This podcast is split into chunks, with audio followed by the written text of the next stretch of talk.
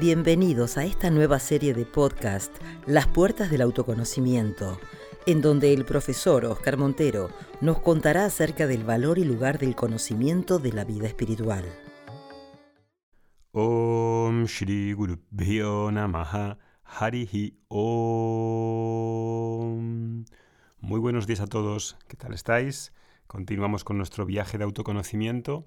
Estoy bastante contento de poder entregaros estos audios. Sé que para muchos son muy em, valiosos y entiendo que ese valor nos haga abrir los ojos.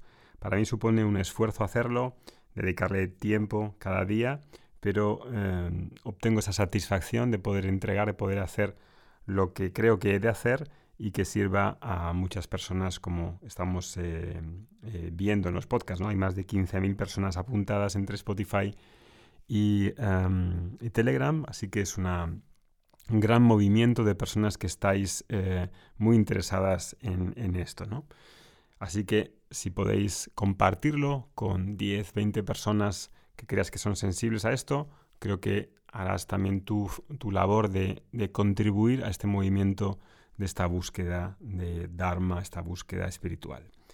Bien, pues vamos a hablar hoy ya de la cuarta búsqueda, y no vamos a hablar solamente hoy, sino que le vamos a dedicar bastantes podcasts porque esta búsqueda es donde empieza el autoconocimiento. Todo lo que hemos visto hasta ahora ha sido una preparación para llegar a este punto y en este punto empezar a hablar aquí. Vedanta, el autoconocimiento, solo va a tener sentido cuando la persona comprenda bien de qué va esta cuarta búsqueda.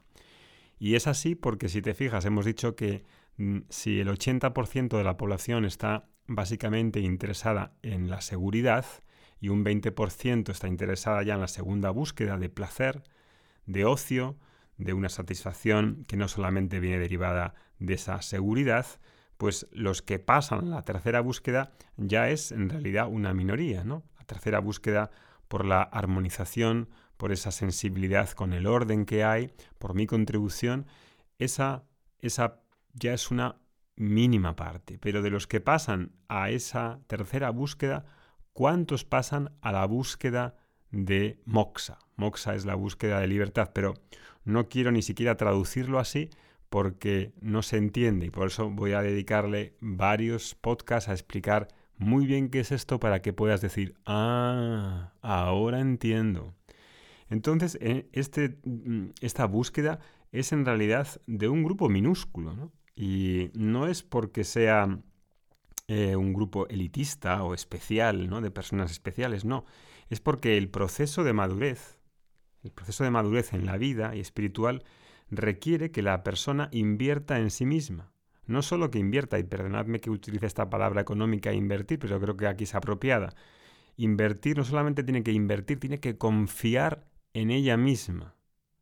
Tiene que saber que es capaz de crecer, capaz de cambiar, capaz de encontrar respuestas y eliminar la ignorancia. Entonces esa persona empezará a invertir en sí misma y al principio nuestra inversión es una inversión pequeña. Invertimos entre millones de cosas y de camino al trabajo en el coche voy escuchando un podcast, que es en sí una gran inversión, ¿entiendes? Y eso es una gran cosa, pero es poco, es poco, claro. ¿Cuánto tiempo invierto en la tercera y en la cuarta búsqueda? ¿Cuánto es? ¿10 minutos al día? Tipo, eso no es suficiente. En un comienzo, es un comienzo, pero, pero no es mucho.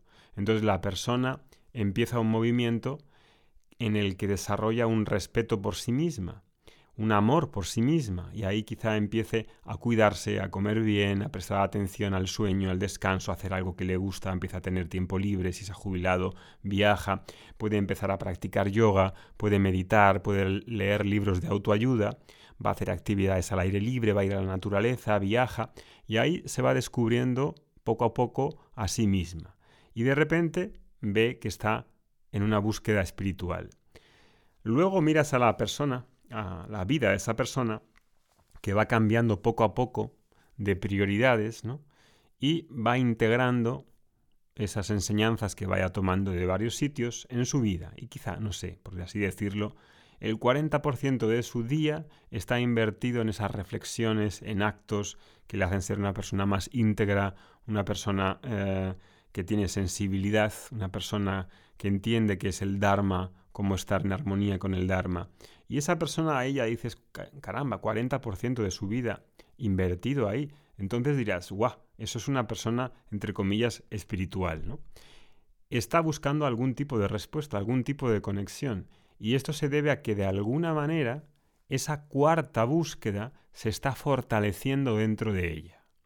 Cuando la cuarta búsqueda se vuelve más fuerte, la persona empieza a hacer una inmersión, un, un buceo más interno. Esa inmersión hacia el interior es un fenómeno que ocurre cuando la cuarta búsqueda empieza a aprender.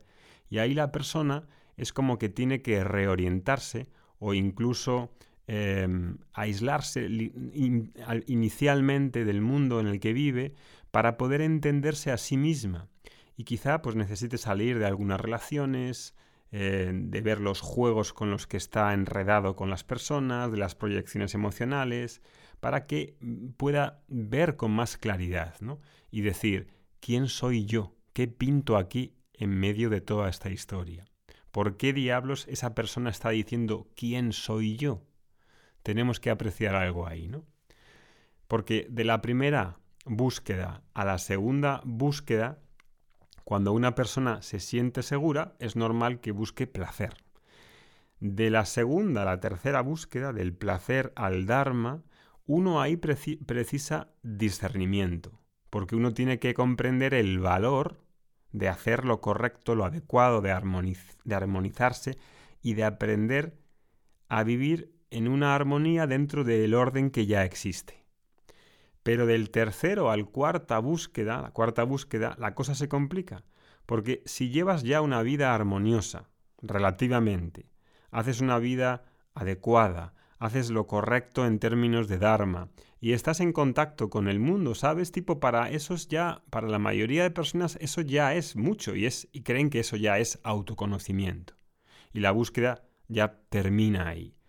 ¿Qué hará una persona además de buscar la armonía en el mundo? ¿Por qué va a buscar autoconocimiento? Y aquí viene un punto que estoy seguro que la mayoría me vais a comprender. Y sobre todo porque estamos viviendo un fenómeno en Vedanta Academy y en otros sitios, como mi profesor, uno de mis profesores, Jonas Massetti, en el que este fenómeno de que haya personas en España y en los países de LATAM que estudien Vedanta, tipo Vedanta, que estudien semanalmente y tengan esa implicación, es algo realmente impresionante, impresionante.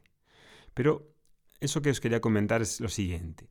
Todas esas búsquedas, la primera, la segunda, incluida la búsqueda tercera de Dharma de la armonía, no tienen fin. No acaban nunca. ¿Cuándo podré decir que ya no voy a tener más problemas? Dime, aunque seas muy espiritual, aunque uno piense, oh, soy muy espiritual, practico yoga, medito, oh, ya no voy a tener problemas, tipo, eres alucinado, estás alucinado. Hasta el psicólogo va a otro psicólogo, hasta el terapeuta va a otro terapeuta. Las personas que constelan hacen constelaciones familiares cada año o cada, cada cinco meses. Si vas a trabajar emocionalmente, lo mismo. Esa madurez emocional no tiene fin.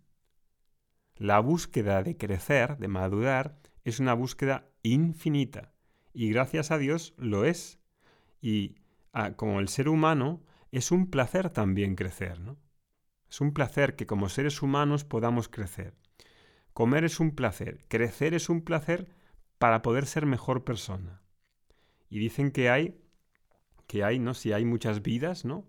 ¿Cuándo terminarán entonces mis traumas?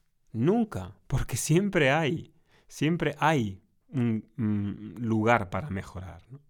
Pero al mismo tiempo, al mismo tiempo, cuando estoy buscando felicidad, quiero buscar una felicidad que sea duradera. Quiero ser feliz por la mañana, a mediodía y por la tarde en el trabajo, en casa y en el gimnasio. Es una felicidad duradera, aunque suena cliché. La verdad es que me gustaría ser siempre feliz, ¿no? El día que soy feliz, ahí puedo decir que mi búsqueda ha terminado. ¿Es eso posible? Hombre, no es posible si estás en la primera búsqueda, acumulando iPhones y bolsos de marca. No puede ser. La primera búsqueda descartada.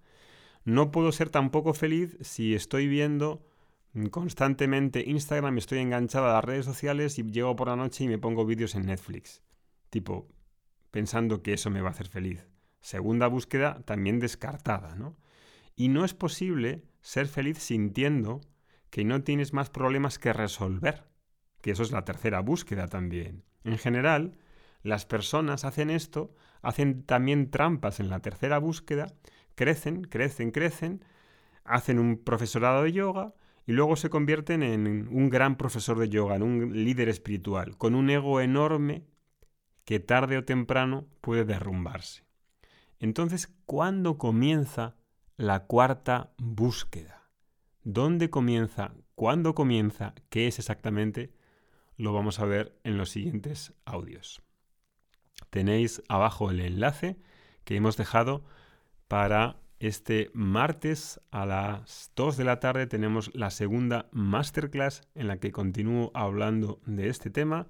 Son unas clases de calentamiento para el día 14 de eh, noviembre que empieza el siguiente curso de autoconocimiento, Vedanta y meditación.